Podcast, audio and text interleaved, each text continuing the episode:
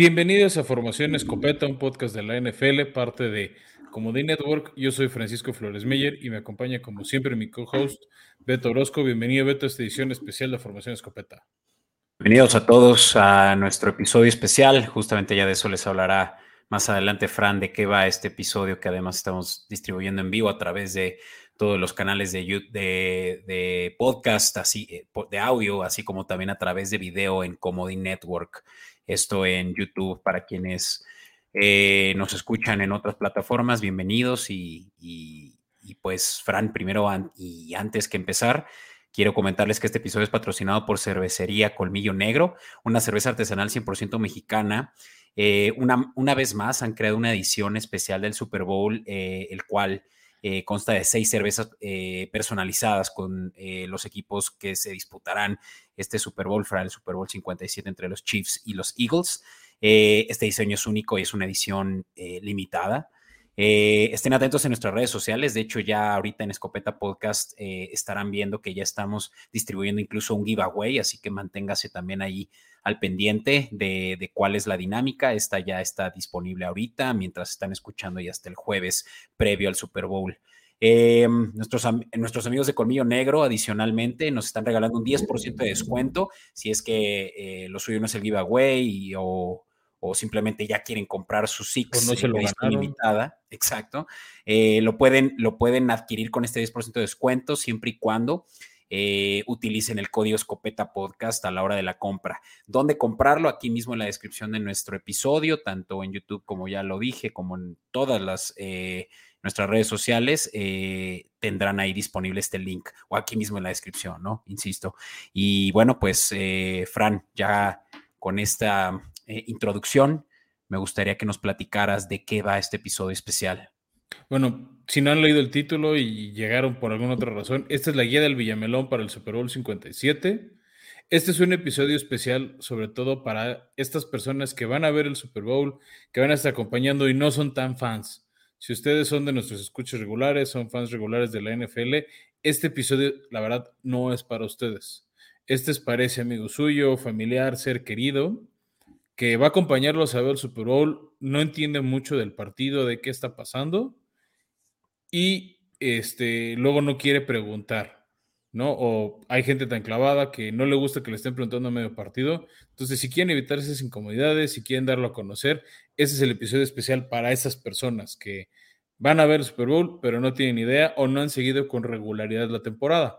Ahora háganos un favor, si ustedes sí son fieles asidos del deporte o bien de este programa, les pedimos que ya sea que lo sigan escuchando, tal vez dejen abierta la ventana, es lo de menos, pero compártanlo. Creo que aquí lo que va a ser muy buena labor de, venta para nosotros hacia sus conocidos es quienes crean que les pueda servir esta guía del Villamelón, que es básicamente un, eh, llamémosle fútbol for dummies, con todo respeto a quien lo escuche, pero para quien no tiene ni idea, yo creo que nos va a ayudar mucho a nosotros que estén distribuyendo eso a quienes ustedes crean que lo requieren para estar listos para pues, un evento que probablemente estén viendo either way el domingo. Exacto, ¿no? Y si son fans, sí vamos a sacar nuestro previo especial, vamos a analizar ofensivas, defensivas, potenciales MVPs, datos ahí peculiares del partido y las recomendaciones de picks y apuestas de distintas cosas, hasta el show de Rihanna al medio tiempo vamos a estar hablando, pero bueno, ahorita enfoquémonos en, en la gente más amateur, en, la, este, en el fan más casual de la NFL Beto, de qué va a tratar esto. Entonces, el próximo domingo 12 de febrero va a ser el Super Bowl número 57 en Glendale, Arizona, que eso es afuera de Phoenix, a las 5 y media de la tarde, hora del centro de México, entre el equipo de los jefes o Chiefs de Kansas City contra las Águilas de Filadelfia. Yes. No. Primer, primer timeout, y yo puede que sea el que te esté eh, interrumpiendo mucho, Fran, pero eh, como si yo fuera el, el, el Domi, el, eh, el Villamelón aquí. Eh, dijiste a qué hora, pero ¿dónde lo puedo sintonizar? Ah, íbamos a llegar a eso, Beto. Estás muy desesperado. Primero estamos diciendo quiénes son los actores. a ver. Ya que Beto se adelantó, pues. está bien. Va a estar disponible en distintos medios. Los más comunes son los canales donde suelen transmitir deportes. En México va a estar disponible por ESPN y Fox Sports si tienen ese sistema de paga. Star Plus si tienen ese servicio de streaming. O en, en Prime si pagan el servicio de Fox Sports. Si tienen tele abierta o algún medio de tele abierta, por Canal 5 va a estar disponible. Esos son los medios que me recomendamos. También hay gente más fan que paga NFL Game Pass, o etcétera, y ahí también lo pueden ver. Hay este, también en radio, va a estar disponible por W Deportes, pero aunque hay muy buenos narradores de NFL, creo que se aprecia más viéndolo que escuchándolo, pero bueno, también existe ese medio. Para quien lo guste, W Deportes pues, va a variar la, estación dependiendo en qué ciudad de México estén viéndolo o sintonizándolo. O por internet en su página wradio.com.mx. Creo que igual ahorita hay una oferta muy accesible de NFL Plus, ¿no? Esto que está apoyando mucho la NFL, que es como el Game Pass transicionado a algo más. Sí, pero como este es programa para amateurs, no los vamos a meter en eso, Beto. Va, pues ya lo saben y si no saben dónde verlo, pues le pueden preguntar a su vecino, a su mejor amigo probablemente sepa dónde lo van a ver y pues simplemente añádanse al plan. Y bueno, en fin. Regresando, ¿quiénes van a estar en Super Bowl? Como se los decíamos, son los equipos de Kansas City contra Filadelfia. Para identificarlos fácilmente, Kansas City es el equipo que va a jugar con jersey blanco y casco y pantalones rojos. Mientras que el equipo de Filadelfia va a ser el equipo de jersey verde, casco verde oscuro y pantalones blancos. Eh, incluso van a saber cuáles son las águilas porque tiene un, una ala de águila de cada costado del casco para identificarlo. Dato curioso, Fran, esa águila es, hace una E de Eagles. Probablemente tú ya lo sepas, pero para nuestros escuchos puede ser tal vez un dato curioso. Ahí tienen uno más, cortesía de Beto.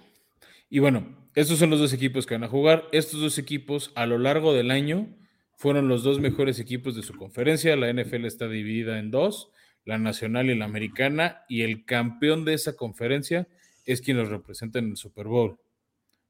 A lo largo del año, como les decía, los dos fueron muy buenos el equipo, por ejemplo, de Kansas City fue la ofensiva número uno, Filadelfia fue la defensiva número dos, este, y, los, y los dos equipos tienen estrellas muy importantes que los han traído hasta acá. Ahora empecemos a hablar un poco del juego y las básicas. ¿no? El partido como tal, o sea, tiempo cronometrado dura 60 minutos. En tiempo real es más bien algo así como tres horas y media, más la media hora del show del medio tiempo. el evento como tal va a durar cerca de cuatro horas. Ahora, ¿por qué dura tanto? El juego tiene muchas pausas. El reloj arranca en 15 minutos en cuenta regresiva eh, dividido en cuatro cuartos. Después del segundo cuarto es el medio tiempo. Van a poder ver a Rihanna y su show. Y viene después tercer y cuarto cuartos. Cada vez que el balón, un jugador sale con el balón del campo o hay un pase incompleto, el reloj se detiene. Por eso dura tanto el partido. Hay muchas pausas, adicional a que cada equipo puede pedir hasta tres tiempos fuera por medio tiempo. Sí, Entonces, digamos que, perdón, Fran, pero digamos lo que viéndolo de un modo, mientras el balón se mantenga en el campo y considerando que cuando el balón se avienta eh, por parte del coreback hacia enfrente, eso se puede considerar como que el balón ya no está dentro del campo, ¿no? Entonces, si no lo cachan de nuevo y está activo, pues es cuando el reloj se detiene, ¿no? Como que esta idea de, de que el balón, mientras esté dentro, en el plano del, campo, pues el, reloj avanza, ¿no? Correcto. Entonces les digo, tiene, tiene bastantes pausas el partido. ¿no? por eso, por eso dura lo que dura. Y sí hay veces que aunque queden 20 segundos de partido, 40 segundos de partido, pueden durar mucho. O sea, por esas pausas, por esas posibles interrupciones del partido. Entonces no se desesperen. Sí tienen fin. Aquí no se agrega compensación como en otros deportes o no es tan inexacto como el béisbol, por ejemplo. Pero bueno, entonces eso es el tema del tiempo. Ahora, ¿en qué consiste el juego? Obviamente es en anotar más puntos. Para anotar, los dos equipos tienen oportunidades con el balón de avanzarlo las 100 yardas que dura el campo, que mide el campo, perdón, hasta llegar a la zona de anotación. Para poder avanzar, cada equipo, bueno, dependiendo a quién le toque en el turno, recibe cuatro oportunidades para avanzar mínimo 10 yardas. Obviamente pueden ser más. Entonces, por eso van a ver que se llama primero y 10, segundo y 10 o X, tercero y cuarto. Entonces, tienen esas cuatro oportunidades para avanzar el balón. Eh, si no lo avanzan, se le entrega el balón al equipo rival. Ahora, ¿cómo pueden avanzar este balón? Opción una y es muy sencilla, es corriendo. O sea, mandan el centro, que es cuando sale de la línea, y, y el jugador que lo recibe puede correr o dárselo a otro y que él corra así directo y ya, este, hasta que lo tacleen o se salga del campo. Ahora ahí, la jugada. ahí cabe aclarar que si no es el coreback, ningún otro jugador puede hacer un pase hacia enfrente, ¿no? Una vez que el balón. No, cualquier que recibe puede hacer un pase mientras esté atrás. Ahorita llegamos al pase. Ahorita estamos hablando de corrida. Ahora, esa es una opción, correr. Opción dos, es un pase. Se centra el balón. Usualmente el centro se le da al jugador más importante del equipo, que son las figuras, los más mediáticos, que se llama el coreback o mariscal de campo. Este jugador es muy talentoso y tiene buena habilidad para pasar el balón. No, la ahorita como funciona la NFL, más o menos 60% de las veces se lanza y 40% corre. Eso es un promedio, no es exacto. Esta figura del coreback, como bien dijo Beto, puede decidir en ese momento correr. Y eso pasa mucho con las figuras de Filadelfia y de Kansas.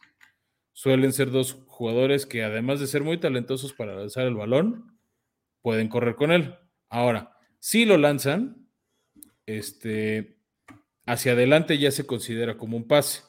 Y hay dos tipos de, este, de receptor. Bueno, hay dos posiciones que reciben el balón, receptor abierto o wide receiver, que es una WR, o ala cerrada, tight end. Ahora, las figuras que les contaba que lanzan el balón, en el caso de Kansas City se llama Patrick Mahomes, es el jugador número 15, es un jugador muy, muy bueno, es de los considerados mejores talentos de toda la liga hoy en día. Y del otro lado de Filadelfia está Jalen Hurts, que juega con el número 2 o el número 1, Beto, ¿ya me hice bolas? Eh, el 1. El 1. Este, Es el número uno de, Filadelfia, también es bastante bueno, este, lanzando el balón, ¿no? Entonces ellos los pueden lanzar. Si hacen un pase hacia el costado, que es un poco lo que decía Beto, o hacia atrás, el siguiente jugador tiene la opción de correr o mientras está hacia atrás, lanzarlo hacia adelante. Esas suelen ser jugadas sorpresas especiales que no se ven muy seguido, pero sucede. ¿No? Sí, por ejemplo, cuando, cuando vimos algo así porque tienes un punto importante, no solo el coreback eh, es el que pasa el balón, lo puede hacer un receptor, un corredor cuando hacen estas jugadas sorpresa. Eh, incluso la última vez que vimos a los Eagles en el Super Bowl, puede que quienes estén escuchando y no suelen ver más que el Super Bowl lo recuerden, hubo una jugada a la que le llamaron la Philly Special, ¿no? En la que Filadelfia anotó por un pase de un corredor, si no me equivoco, Fran, a eh, el coreback, ¿no? Que estaba obviamente abierto porque nadie esperaba que el coreback fuera a recibir el balón en vez de, de, pasarlo, ¿no? Correcto. Y bueno, como le decíamos, el, el quarterback, Mahomes de Kansas City, Hurts de, Filadelfia, lanza el balón a receptores, ¿no? Pues suelen ser receptores abiertos, receptores abiertos o a las cerradas. Así se le llama la posición. Aquí también hay, jugadores de mucho prestigio y de mucha fama. El más famoso de Kansas City es su ala cerrada Travis Kelsey, que juega con el número 87. Es, a mi gusto, el mejor de la liga en su posición y un jugador muy, muy talentoso. Incluso si quieren verse ahí interesantes, pueden apostar a que él va a anotar un touchdown ahí con sus amigos o en un casino, como sea. Tiene una alta probabilidad de que eso suceda. Efrani, estás diciendo ahorita que tal vez algo se pregunte la banda y es, ¿cuál es la diferencia entre un receptor y un tight end eh, a, la, a la cerrada? De entrada, el ancho de los hombros y el cuerpote. Una ala cerrada juega más cercano al centro en la línea de golpeo y a veces no atrapan pases, sino se quedan a proteger que nadie le haga daño al coreback. Ahorita explicamos esa parte defensiva. Pero esa es como la gran distinción. El receptor suele ir más bien abierto en los extremos de la tele, o, sea, en la parte de arriba, en la parte de abajo, esos son los que van a ver. Y, de hecho, corren rutas más largas. Muchas veces los alas cerradas eh, son los que están eh, bloqueando, ¿no? También ahí como si fueran linieros. Pues eso, tío, se quedan a proteger porque tienen un cuerpo Uh Sí, por ahí recordarán tal vez a un grande también de esta línea, eh, de esta posición, eh, Rob Gronkowski, que jugó varias. Varios sí, es que lo habían oído antes. Sí. Pero bueno, ahora, en Filadelfia les decía, también tiene figuras importantes. Yo les decía de Travis Kelsey de Kansas. Filadelfia tiene uno que se llama AJ Brown, que juega con el número 11 o con el número 6, uno que se llama Devonta Smith. Los dos también son muy buenos, son jugadores muy talentosos, este, pero ellos más bien son receptores, no a las cerradas. Mm. ¿No? Entonces, así es más o menos como se puede avanzar el balón de manera regular, ¿no? Este, y obviamente vas avanzando por lo menos de 10 yardas en 10 yardas o hasta llegar a la zona de anotación. Cuando ya estás en las últimas 10 yardas, ya no se le llama primero y 10, se le llama primero y gol, segundo y gol, tercero y gol, etc. Ahora, ¿Qué pasa si llegas a cuarta oportunidad? Hay tres escenarios básicamente para los equipos. Escenario número uno es jugársela. Si conviertes, pues recibes otras cuatro oportunidades. Si no convierten, ahí donde se quedaron se le entrega el balón al rival. Esto no pasa muy seguido, aunque este, en, los partidos, pero es, es la opción número uno. Opción número dos, si están muy cerca del campo rival de la zona de touchdown, el equipo puede hacer un intento de gol de campo, que es un tipo de anotación y eso es poner el balón, el balón lo centran, lo, ponen a tierra como en la caricatura de Charlie Brown y lo patean y tiene que pasar por en medio de los postes. Si, si efectivamente le dan, es un gol de campo y es una anotación de tres puntos. Si no, si no entra en esa como portería en medio de esos postes, donde patearon se le entrega el balón al rival. Ahora, la, la, opción número tres que pueden hacer es una patada de despeje, que es que le agarran con las manos el pateador y como que le acerca el pie la y la patea lo más lejos que puede. Y desde ahí arranca el otro equipo, ¿no? O sea, la van a recibir y pueden correr este, con el balón, o si se sale al campo, los taclan luego, luego, pues desde ahí arrancará, desde ahí el, rival va a arrancar y va a, intentar avanzar el balón para anotar. Voy a, voy a, profundizar un poco más ahí porque creo que hay algo muy importante que muchas veces pasa desapercibido, Fran, y tú lo dijiste, ¿no? Puede que empiece avanzando el balón, la ofensiva de un equipo y por lo tanto el otro equipo va a defender, ¿no? Va a, ser la defensiva la que entra al campo. Eh, sin embargo, un equipo no solo tiene ofensiva y defensiva, justamente estas dos de tres opciones que dijiste que puede hacer un equipo a la hora de que es cuarta y última oportunidad para mover el balón o anotar, eh, no la juega la ofensiva, sino los equipos especiales. Los equipos especiales es como un eh, también siempre en el campo de cada equipo hay 11 jugadores y precisamente en estas oportunidades de ya sea despejar o de patear el balón para tratar un gol de campo, eh, quien efectúa esa jugada es a la que lo que se conoce como equipos especiales, que es como que un concentrado de jugadores tanto de la ofensiva como de la defensiva, que tiene su propio coordinador y que hacen eh, pues casi casi que hasta eh, entrenamientos independientemente de lo que se hace en la ofensiva y la defensiva. Entonces sí, solo quería decir que eso es un caso en donde pues hay jugadores, digamos, de ambas, tanto ofensiva como defensiva, y que pues también tiene mérito porque pues es eh, un periodo de gracia para también anotar puntos. Sí, este, o sea, los equipos son tan especializados que hay gente que nada más se dedica a ofensiva, gente que nada más se dedica a ofensiva, y hay unos que se dedican a ofensiva y equipos especiales, aunque hay jugadores únicamente equipos especiales, que realmente intervienen en estas jugadas de patadas, básicamente, a eso se resume. Ahora, ya les hablamos de cómo se mueve el balón, cómo funcionan las ofensivas, ahora tocan las defensivas. obviamente la, la, chamba de la defensiva es evitar que avance el rival. Para ello... bueno, no, perdón, y perdón, pero creo que también estaría padre luego hablar de quién de eh, qué posición, por ejemplo, de que si los corredores o los receptores son mejores de cada equipo, pero creo que eso podemos indagar un poquito más adelante para que se mantengan aquí incluso nuestros escuchas. Bueno, eh, la defensiva, ¿cómo funciona? Tienen que tener al rival y los tiene que taclear. Hay maneras ilegales de taclear que pueden ser castigos, ahorita se los mencionamos. Pero bueno, el chiste es evitar este taclear a los, a los al, rival, a quien tenga el balón. ¿No? Entonces, este van a ver que justo cuando se centra el balón, del lado defensivo, los que están más pegaditos a la línea, este, van a intentar capturar al coreback o al corredor atrás de la línea para que tenga yardas negativas, que pierdan yardas en la jugada. O a veces, no digo que pase mucho, pero alzan las manos para desviar el pase y que no se complete. ¿no? Esos son como que los jugadores más pegados a la línea del centro. Los que están más atrás, que se les llama e, en general a todo ese grupo defensiva secundaria, este, van a evitar que los jugadores atrapen el pase. O en caso de que atrapen el pase, que no avancen mucho más con el balón, los van a intentar taclear luego, luego. No sé, Beto, si hasta aquí quieres sumarle algo.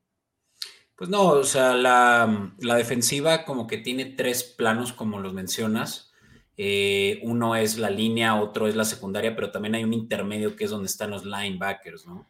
Y que ahí es donde muchas veces corebacks que son muy elusivos, pues logran ahí eh, eh, meter el balón, ¿no? Como en, esas ventanas donde solo hay uno o dos jugadores, particularmente estos que tienen un build similar a las alas cerradas, donde también son rápidos, grandes y, y, pues que, son incluso los capitanes de la defensiva normalmente, estos famosos linebackers. Es que ellos son los que luego deciden si se van hacia adelante a presionar o se van hacia atrás a defender el pase o las corridas del medio, ¿no? Entonces, son, son unos jugadores, como bien dice Beto, muy versátiles por el rol y su inteligencia o dominio del juego. Ahora, más o menos a grandes escalas, eso es como funciona ofensiva y defensiva.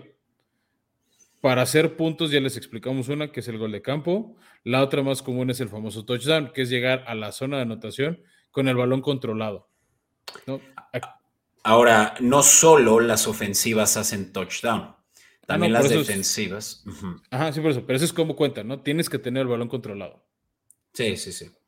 Y, decías esto del touchdown, que lo más común es que la ofensiva, quien está moviendo el balón hacia el otro lado del campo, pues sea quien lo haga, pero hay ocasiones donde la defensiva es capaz de arrebatar el balón, ¿no? El intercambio de balón eh, conocido como... Hay de dos tipos, está el fumble, el balón suelto, o la intercepción, ¿no? Eh, balón suelto es básicamente, como decía Frank, cuando no se tiene posesión del balón, quiere decir que un receptor, un corredor o hasta el mismo coreback lo pierde, es cuando el balón está eh, en disputa, por decirlo, ¿no? y se lo eh, queda el primero que lo agarre. Exacto. Con, la, con las intercepciones es similar porque cuando el balón está en el aire, pues en sí el balón también está en disputa en el aire. y si el defensivo es capaz de recibirlo en vez del receptor, pues entonces también es un intercambio. Sí, es, el, que lo atrape primero, básicamente. Exacto. Algo que es muy importante que tomen en cuenta es que la defensiva, eh, sobre todo secundaria, estos que están persiguiendo a los receptores para evitar que cachen balones y también intentan de vez en cuando interceptar, tienen que cuidar, no tocar, estoy ya entrando a, lo que respecta a, los penaltis, Fran, pero creo que el primero y muy importante porque sucede mucho es el de la interferencia de pase, ¿no? Estos corners, estos safeties que están en la secundaria de la defensiva, tienen que tener mucho cuidado con no tener contactos ilegales a la hora de que el balón esté en disputa, porque eso puede causar un castigo que podría llevar a la ofensiva a mover el balón o más bien a empezar la siguiente jugada justo donde se cometió eh, la falta. Pues ya estamos ahí, vamos a los castigos antes de las anotaciones. Eh, hay varios castigos, de eso puede ser muy complejo esto y puede ser complicado este episodio, sobre todo porque estamos enfocados ustedes fans no casuales. Entonces vamos a ir los más comunes. No puede, cuando van a taclear a un jugador, no pueden taclearlo antes de tener el balón. Eso es la interferencia que Beto les decía. Ese, es el castigo más severo que puede hacer un jugador. ¿No? O sea, tú lo puedes, o sea, si tú estás viendo el balón, sí puedes incomodar la recepción, ya que van a tocar el balón, pero no desde mucho antes. o sea, si es un poco de timing, tiene que ser como muy preciso eso para no ser castigado. Es más, en el momento que se toca el balón por el receptor es cuando ya el corner puede tocar. Tienen unos segundos antes siempre y cuando estén viendo el balón, Beto. Pero tiene que estar viendo el balón, que es lo que luego no pasa. ¿No? Castigo, otro castigo muy común es agarrar al rival, sobre todo de, la parte frontal del jersey, de las sombreras. Eh, es el castigo de sujetando. Ese, ese, pasa muy seguido en los partidos y es cuando se avienta por los árbitros el pañuelo amarillo. ¿no? Eh, hay veces que hay esas, esas jugadas de sujetando y no se marcan. Y los fans este, más clavados como Beto, como yo, pues van a decir, oye, ya había uno y no lo marcaron. Va a pasar. ¿no? Este, dentro del sujetando, pero es más penado, es que sujeten al jugador de la careta del casco. No pueden tocar esa zona cerca de la cara de nadie. O sea, manos hacia la cara, castigo seguro. no hay veces que es ponerle las manos cerca de la cara o hay veces que es agarrar la barra del casco. Cualquiera de las dos es castigo. Sí.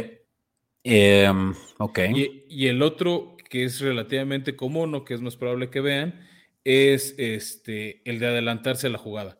Van a ver que se va a poner el balón centrado. Casi todos los servicios de transmisión de tele pintan una raya blanca o amarilla para indicar que desde ahí arranca la jugada. Entonces, los dos equipos empiezan de, los de un lado diferente el balón. Antes de que se entre en el balón, si alguien se mueve, es adelantarse, false start, y es un castigo. Quien, quien se mueve primero es el que, se castiga. Porque ves que como se mueve uno de un lado, reaccionan del otro lado. Entonces, normalmente es, el, o sea, más bien, salvo algo raro, siempre es el que se mueve primero el que se le marca. ¿no? Y eso obviamente da, da yardas a favor o en contra de quien lo hizo. Sí, que le llaman, o sea, el, el false start, si no me equivoco, es para la defensiva y el neutral zone infraction para la ofensiva, ¿no? No, al revés. Al revés, ok.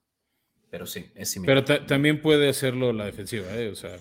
Mm, ya. O sea, es que no quiero explicarlo para que no sea muy complejo la explicación. Pero bueno, entonces son los castigos más comunes. Hay muchos otros. También el otro que pasa mucho, y de hecho hubo mucha polémica para que Kansas City llegue al Super Bowl, es cuando un jugador se está saliendo del campo o ya está, o ya está fuera, ya no los pueden tocar. Entonces, si lo empujan, lo taclean, le hacen algo a alguien que ya pisó por lo menos un pie fuera del campo, la zona blanca, eso es castigo, eso es penadísimo. El, em, eh, no es. Eh, rudeza innecesaria. Rudeza innecesaria. No, entonces, eso es este. Esos son los castigos más comunes. Hay más, sí, no se los vamos a explicar ahorita porque no vale la pena. Sí, Esos son los más comunes y con eso tiene una buena noción. Ahora, las anotaciones. Ya les explicamos el gol de campo que da tres puntos. La más importante, o la que todo mundo, todo equipo aspira, es el touchdown. Como Beto lo decía hace unos minutos, pues normalmente los hacen las ofensivas. ¿Cómo se considera un touchdown? No importa si es un jugador de la ofensiva o la defensiva quien lo hace. Si está corriendo con el balón y viene, digamos, de atrás de la zona de, campo de, gol, perdón, o de anotación, y se acerca, el balón tiene que cruzar el famoso plano. El plano imaginario. No, donde empiece la línea blanca que marca la zona de anotación. Con que una puntita del balón cruce, ya se cuenta como anotación y da seis puntos. Eso es cuando la gente viene corriendo. Entonces van a ver que luego estiran algunos jugadores cuando sienten el rival encima o se están acercando por la orillita del campo, estiran el balón para que el balón cruce el plano. No necesita cruzar el jugador. Y no necesita cruzar todo el balón, como en otros deportes. Ahora. Y claro, necesita cruzar el balón siempre y cuando el jugador esté dentro del campo, porque lo que decías hace rato, ¿no? Que si se tocan estas laterales antes de que eso suceda, se va a considerar que el balón salió del campo. O sea, en el momento que un corredor, jugador, em, receptor, coreback, eh, estén corriendo con el balón, pero pisen la línea blanca, eso ya se considera como salir, que salió por los laterales, ¿no? Entonces ahí también es importante tomar en cuenta cuando el balón está dentro o fuera del campo, en posesión de un jugador. Exacto. Entonces, ese es uno, ¿no? La otra opción es, y un poco retomando lo que decía Beto, por recepción, que el coreback lance el pase de este buscando algún eh, miembro de su equipo en la zona de touchdown. Entonces, tienen que atraparlo y pisar con los dos pies, o sea, los dos pies, aunque sean las puntitas de los pies, pero los dos pies tienen que tocar adentro del campo. Si pisan uno y el otro afuera, no cuenta. O, y la otra que es muy importante, tienen que mantener posesión del balón. ¿A qué nos referimos? Si lo atrapan, pisan con las puntitas y se van cayendo, tienen que como que abrazar el balón, tipo como una mamá abraza un bebé, por dar un ejemplo, y no perder control del balón. Si pisan y lo malabarean y lo sueltan, van a decir que no tuvo posesión y no van a dar el touchdown como bueno. Y de hecho esta regla es muy común también para las recepciones. O sea, tienen que tener posesión del balón. A veces pasa, este, sobre todo con el talento que tienen estos dos equipos, que no, no pasa tanto. Suelen luego desmarcarse y estar como solitos, pisar y, y empiecen los festejos del touchdown. No, es entonces, eso es, el, touchdown que les va a dar seis puntos al equipo que, lo haga. Después los equipos tienen dos posibles decisiones. Eh, hacer el punto extra o hacer dos puntos. El punto extra es como hacer otro gol de campo, se centra el balón y patean y les dan un punto más. Eh, la conversión de dos puntos es hacer otra jugada touchdown, básicamente. ¿no? Se lo centran y en una jugada tiene que ser touchdown. Aquí no hay X oportunidades, es una y, eso básicamente permite que el touchdown te dé los seis puntos seguros y ya sea que si es punto extra es el séptimo punto o si te vas por dos puntos o los ocho puntos. ¿Por qué se hace así? Pues porque eso permite que un equipo se acerque a, empatar o hasta pasar a su rival dependiendo de estas variaciones de puntuación entre que si los tres puntos de un eh, gol de campo, que si los siete de un touchdown convencional o los ocho de un touchdown más eh, la, eh, los dos puntos, ¿no? La intención de los dos puntos. Hay una más que de hecho también cuenta dos puntos, Fran. si quieres, yo les hablo muy rápido a la audiencia del famoso safety. El safety es uno que no sucede muy seguido, es una anotación por parte de la defensiva cuando logran empujar a la, ofensiva rival hasta el campo contrario. Quiere decir, si la ofensiva se está queriendo mover, a, pues en este caso, al campo del de los defensivos para anotar touchdown, imaginen que eh, sucede lo opuesto, que el balón cruza el plano del otro lado, el que tiene la ofensiva.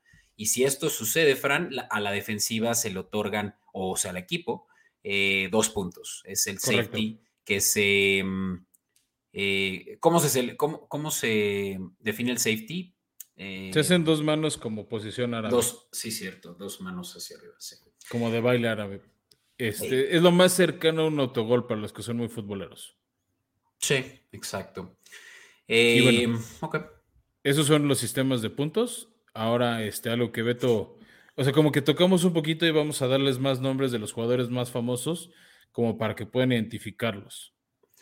Sí, y sobre todo porque creo que me gustaría que la audiencia pudiera tener ya, terminando este episodio, como que una idea de quién va a ganar, ¿no? O sea, que diga, ah, bueno, ah, sí. Pues me hablaron de que de Kansas lo mejor que tiene es el coreback, o mejor dicho, el coreback de Kansas es de lo mejor que hay en la liga, si no es que el mejor de la liga. Va a ganar Kansas. Ah, no, pero espera, pues qué tal que Filadelfia es mejor en todos los demás ámbitos, ¿no? Eh, hablamos de la ofensiva, Fran, y, yo te tengo una pregunta, si quieres con eso partimos y ya tú me dices si, si por ahí nos seguimos. Eh, entre los receptores y contando también al Tyrant, llamemos a los que reciben el balón por aire, ¿qué equipo tiene mejor equipo eh, de receptores slash Tyrants? Filadelfia. Ok, pues sí. Eh, o sea, a ver, si me dices equipo completo con, todos los compañeros, Filadelfia. ¿Quién tiene individualmente al que creo que es el mejor? Kansas City, que es el que les decíamos hace rato, Travis Kelsey. Pero si hacemos la suma del conjunto, Filadelfia. Sí, o sea, creo que eso es, eh, eh, es importante decirlo porque pues un coreback es bueno hasta donde puede, pues porque si no tiene a quien reciban sus pases, por más precios que sean, pues cómo le vas a hacer, ¿no? Y, y sí sucede que Kansas viene un poco lesionado y eso es muy importante considerar en el momento que estamos queriendo decir quién, quién esperemos que gane, ¿no? Puede que Kansas en papel tengan mejor roster, pero qué tal que no están al 100 físicamente. Y es que está el caso, por ejemplo, de Patrick Mahomes, que se lesionó en lo que sería cuartos de final, eh, la... Eh, la ronda divisional se, enfrentó contra los Jaguares y se lesionó el tobillo, ¿no? Tiene o tenía un esguince y ahorita ya está pues a dos semanas que sucedió, entonces pues todavía lo va a tener, ¿no? Obviamente ya con terapia puede que lo pueda, eh, pueda aguantar, ¿no? Pero pues una semana atrás cuando vimos lo que fue la semifinal, la final de conferencia contra los Bengals, estuvo cojeando, ¿no? Entonces, eso ya es algo. Y luego eh, mencionabas tú que los receptores de Kansas no están al punto de la calidad de los de Pero aunque estuvieran sanos, no son mejores que los de Filadelfia también es eso, ¿no? O sea, los receptores de Kansas están lastimados e incluso si estuvieran sanos no son mejores que los de Philly, que por lo menos Davante Smith y AJ Brown son mejores que el resto de los de Kansas, donde está Juju Smith-Schuster, donde está eh, un, un, nombre que está muy peculiar para los mexicanos que es Marqués Valdés Calding, así se llama el hombre. Este, pues por lo menos hay otro nombre curioso, además del de Juju, que les decía Beto. Entonces sí, son mejores. Ahora, también están otras, otra posición importante que son las de corredores. Ahí también Filadelfia creo que tiene mejor equipo. El mejor corredor que tiene Filadelfia se llama Miles Sanders. Y del lado de Kansas City, eh, el, que están usando más se llama Isaías Pacheco. Y es novato además, sí. es, un novato que lo ha hecho muy, muy bien este año. Sí, un novato seleccionado, además creo en el draft, que es pues, de donde los colegiales pasan a la liga profesional, eh, salió casi hasta el final, ¿no? Eh, sí, fue un... sí, fue de los últimos, pero bueno, lo ha hecho muy bien este, y va, a estar interesante. Luego, del lado defensivo también los equipos... Antes, antes de que te pases ofensivo, creo que algo eh, defensivo, ¿Qué línea ofensiva es mejor, Fran? Eso creo que va a ser lo determinante en el juego. Eh, sabemos que la ofensiva, la línea ofensiva de, Eagles ha sido buena por muchos años, tiene veteranazos ahí, incluso yo diría que dos de ellos se retiran este año. Em, que justo, y eh, dato curioso, el famoso Kelsey del que ya escucharon, Travis Kelsey, no es el único Kelsey jugando este Super Bowl, también está su hermano Jason Kelsey en la línea ofensiva de Filadelfia con el número 62. Em, ese es el que yo creo que ya definitivamente se retira este año, entre otros. Y, no sé tú qué dices, Fran. Eh, la línea ofensiva de Kansas es más joven y le fue bien este año. Aquí no tengo un claro favorito, Beto. Creo que las dos son muy buenas. Y con eso te decía transiciono para decirte que el tema interesante es ahora del lado defensivo, donde hay otra posición que se llama línea defensiva, que es igual, los que llegan como ese golpeteo, donde Filadelfia para mí es bastante superior a Kansas City. Entonces hay veces que es una buena línea ofensiva para proteger a tu coreback, para darle tiempo para que lance el balón o para hacerle huecos al corredor, pero el otro lado tienes, digamos, tu espejo que va a evitar que eso hagas. Ahí Filadelfia es un equipo dominante en la liga, el mejor a mi gusto este año, eh, ellos hicieron lo que se llama capturar al coreback, que es cuando el coreback está atrás de esa línea, antes de lanzar, taclearlo. Entonces, Filadelfia hizo 70 veces esa jugada en el año, más lo que han hecho en postemporada. Eso es algo, ese es un número demoledor y muy bueno. Kansas City no es tan bueno en eso. Sí, o sea, la, la, línea defensiva de Filadelfia la están comparando, Frank, con defensivas históricas en la liga. Eh, se ha escuchado mucho hablar de los Steelers y la mm, cortina de acero. Eh, se escuchó mucho de la defensiva de Chicago en los ochentas. Los monstruos del Midway se llamaban esos. Exacto. Y esta de Filadelfia está también comparándose con la última de las mejores defensivas que han habido, en eh, la de los Ravens del 2000. Y también Legion of Boom, pero no tanto a nivel, esa es la de los Seahawks, ya más incluso para acá. Eh, pero vamos, o sea, sí se trata de una de las mejores defensivas de la, eh, de, pues de la franquicia definitivamente y de, la generación. Y aquí es donde está la clave. Hay una frase que suena muy cliché en la NFL, pero que es muy cierta, y es defensivas ganan campeonatos. Y esta línea defensiva, que un jugador muy bueno de, de Filadelfia es Jason Reddick, no es el único, pero es de los estelares, eh, van a ser para mí, en la opinión de quien les habla, la clave para que Filadelfia salga campeón del Super Bowl. Esta defensiva.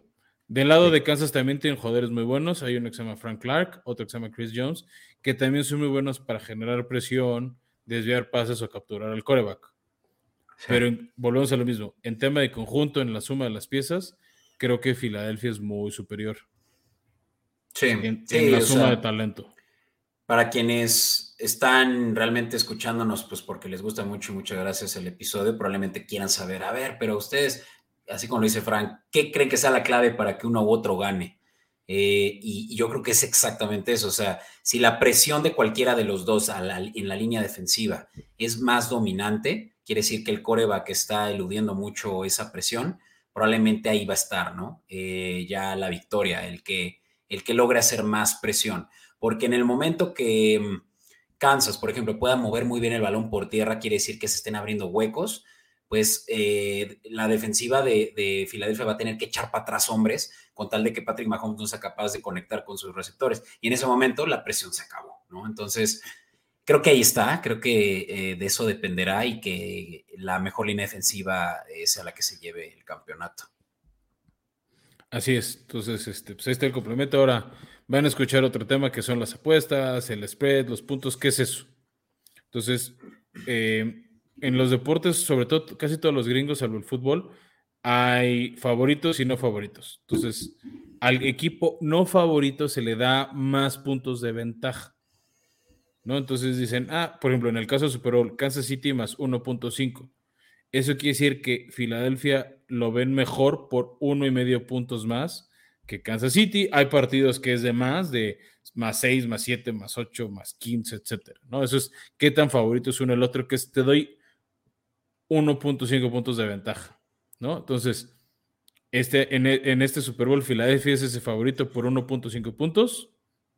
¿Qué quiere decir esto? Que si tú apuestas, como se le dice con spread o con la línea, a Filadelfia, tiene que ganar por dos o más puntos para que puedas cobrar. Ejemplo 42-40. ¿no? Eso cobra. Pero si ganan por solo un punto y la metiste así, y pierdes la apuesta. O ganan los que apostaron a Kansas City. O sea, si el partido queda 31-30, este, con todo Filadelfia. Exacto. o sea, digo, 31 puntos Filadelfia, 30 Kansas City, no cobras esa apuesta. Solo los que le metieron a Kansas más 1.5. O sea, porque no cubrieron ese margen exacto. En apuestas de casinos y eso puedes cambiar el margen y jugar con el riesgo, etcétera, etcétera, pero, pero bueno, eso lo vamos a hacer en el otro episodio si lo quieren escuchar, esas explicaciones. Ahora, ¿cuál es la otra apuesta muy común que van a oír? Las altas o las bajas. ¿Qué es esto? ¿Cuántos puntos hacen en conjunto los dos equipos? ¿No? Eh, sumados. Eh, sumados, ¿no? Entonces, en este caso, para este Super Bowl son 51 puntos. Por ejemplo, si el partido queda 27-24, ahorita igual quien gana, se cubren esos puntos porque se llegó a 51. No, yo creo que este Super Bowl, como son buenos equipos, a pesar de las buenas defensivas, se van a cubrir las altas. Porque hay jugadores explosivos. Beto, por la reacción que acaba de tener los que nos acompañan en YouTube, no dice lo mismo, pero bueno, ese es el otro escenario, ¿no? O sea, las bajas. Hay, también lo, lo divertido para mí de decir altas es que quiere decir que va a haber anotaciones, que va a haber puntos y eso hace más atractivo el partido. ¿No? estás este, alientando a que el partido sea más explosivo y más atractivo. Entonces, e, esa es también parte de por qué recomiendo esta apuesta y más en un partido de Super Bowl. Ya. Oye, Fran, y por ahí en las eh, casas de apuesta, cuando leen Money Line, ¿qué significa el Money Line? Ese es el que gana directo. O sea, Money Line es, yo digo que gana, me da igual por uno, por diez puntos, por medio punto, yo digo que este gana, ¿no? Pero esa, pues esas son las más directas, tal vez son las de menos riesgo en algunos casos, este, y así es como se cobra. Ahora, ahora algo, algo importante a decir del Money Line es que precisamente como Filadelfia es favorito, si tú apuestas a Filadelfia te va a pagar menos que si lo apuestas a Kansas, porque existe esa variación que incluso tiene que ver con dónde el dinero está. Si hay mucha gente apostando a Filadelfia, va a pagar menos. O sea, ahora sí que esto es eh, oferta y demanda, tal cual. Y, caso opuesto, ¿no? Si la gente le deja de apostar a Kansas, Kansas eh, va a pagar mejor, ¿no? Correcto. Pero esos son, les digo, los casos más este, comunes. Ahora, ya con eso creo que les dimos una buena introducción al partido, lo que va a pasar. Como complemento, si son fans de la música, el show del medio tiempo es por Rihanna, esta gran cantante este, caribeña. Lleva cinco años sin dar un concierto. Ahorita está nominada al Oscar a Mejor Canción por la de Lift Me Up. Eh, va a dar un show de aproximadamente 20 minutos. Eh, todo pinta que va a ser muy bueno porque es su, gran regreso a los escenarios. Tiene muchos éxitos. Work, Umbrella, este, Don't Stop the Music, Stay, esta de Lift Me Up. Entonces, también eso va a ser un gran complemento de convivencia para el Super Bowl, este, un gran show. No se ha confirmado si ella va a llevar o no a otros artistas invitados. Eso luego suele pasar. Que, los artistas invitan a otros para cantar con ellos. Entonces, pues ese va a ser un gran atractivo más para, para disfrutar este partido. Y eh, pues yo les agradezco que hayan llegado hasta acá. Esperemos esta guía del Villamelón les sirva para disfrutar mejor este partido, para que lleguen, lleguen un poquito más norteados con lo que va a pasar el próximo domingo 12 de febrero. Espero lo disfruten, que les guste. Si les gustó este contenido, los invitamos a que lo compartan. Eh, si se quieren suscribir, se los vamos a agradecer aún más. Si nos regalan un like, una reseña de cinco estrellas, si lo comparten con, con amigos familiares, esto, esto nos, a ustedes no les cuesta mucho, a nosotros nos sirve un buen para llegar a más y más gente y, que nuestro contenido llegue a más, a más fans y a más escuchas. Y yo cerraría con decir que si están interesados en la oferta inicial que les hicimos del código de descuento de Cervecería Colmillo Negro, diríjanse a la descripción de este video donde van a poder ir directo a su catálogo. Eh, nuestros patrocinadores estarán muy contentos de que pues nosotros los estemos invitando, así que créanme que eso también ayuda muchísimo.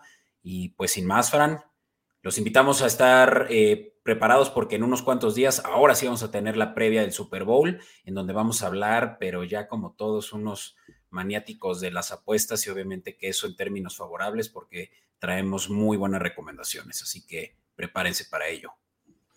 Con eso me despido, gracias y chao.